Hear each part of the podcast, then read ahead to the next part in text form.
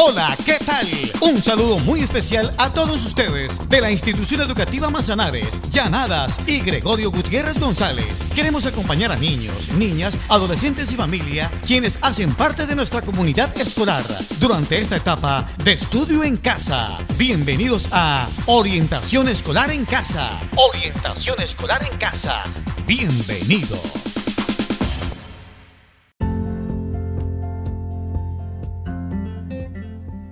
El día de hoy compartiremos con ustedes una cápsula informativa de gran utilidad, conmemorando el Día Mundial de la Salud Mental.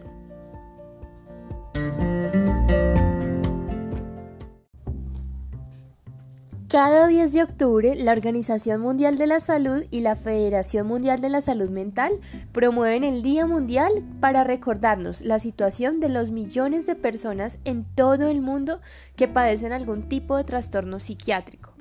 Los últimos meses han traído muchos retos para los estudiantes debido al COVID-19, que han tenido que adaptarse a las clases a distancia, con escaso contacto con profesores y compañeros, y llenos de ansiedad sobre su futuro. Por ello, la campaña del Día Mundial de la Salud Mental de este año se ha propuesto conseguir el incremento de las inversiones a favor de la salud mental.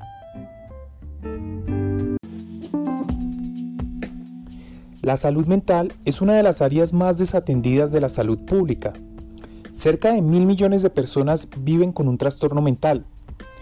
Tres millones de personas mueren cada año por el consumo nocivo de alcohol y una persona se suicida cada 40 segundos. Y ahora, miles de millones de personas de todo el mundo se han visto afectadas por la pandemia de COVID-19, la cual está teniendo repercusiones adicionales en la salud mental de las personas. La salud mental de los niños y los adolescentes es uno de los grandes retos que debemos enfrentar las instituciones educativas, a la vez que debemos promover un ambiente seguro y confiable para el desarrollo de las habilidades cognitivas, emocionales y sociales, necesarias para promover una buena salud mental y poder prevenir riesgos, dando respuesta a un número creciente de problemas psicosociales y comportamentales que afectan profundamente el aprendizaje, la convivencia y el rendimiento escolar.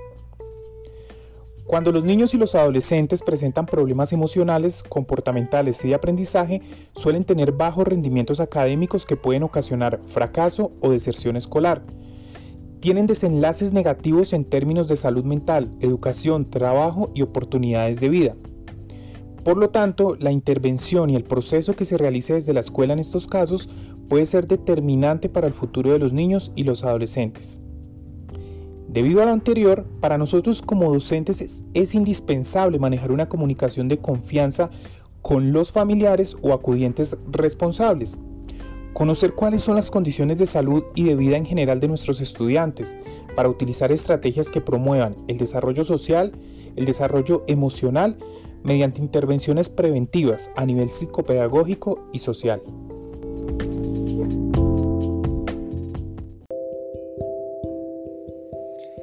La salud mental en la infancia y en la adolescencia es crucial para aprovechar bastante los procesos que se dan en la escuela y en el proyecto de vida.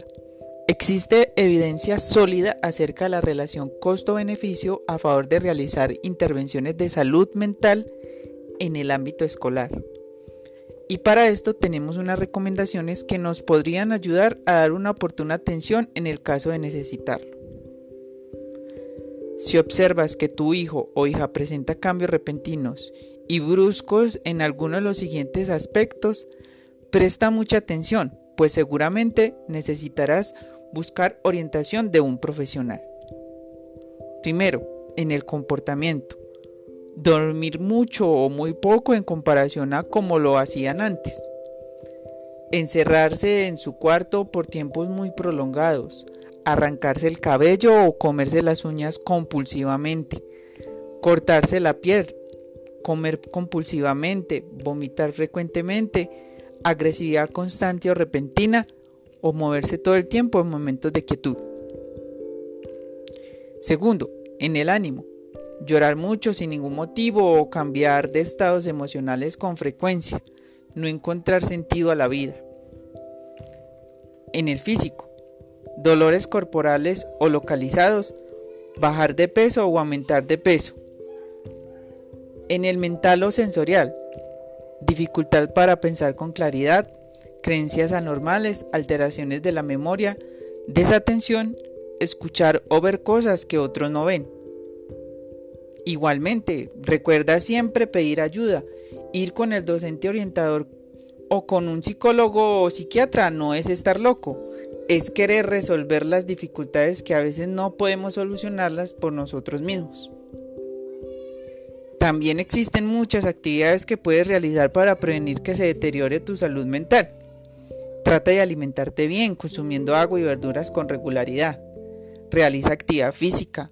Descansa adecuadamente, no pierdas contacto con tus familiares y amigos. Cultiva tus capacidades y talentos. Realiza actividades de ocio o diversión y trata de organizar tu tiempo y tus espacios.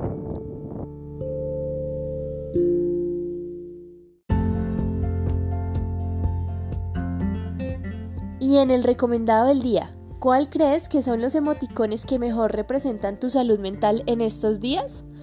Igualmente, no siempre nos sentimos de la misma forma y a veces también es sano reaccionar con algunas emociones o estados de ánimo a los momentos difíciles, pero poder visualizarlos y reconocerlos es el primer paso para hacer algo con ellos cuando empiezan a afectar nuestra salud mental.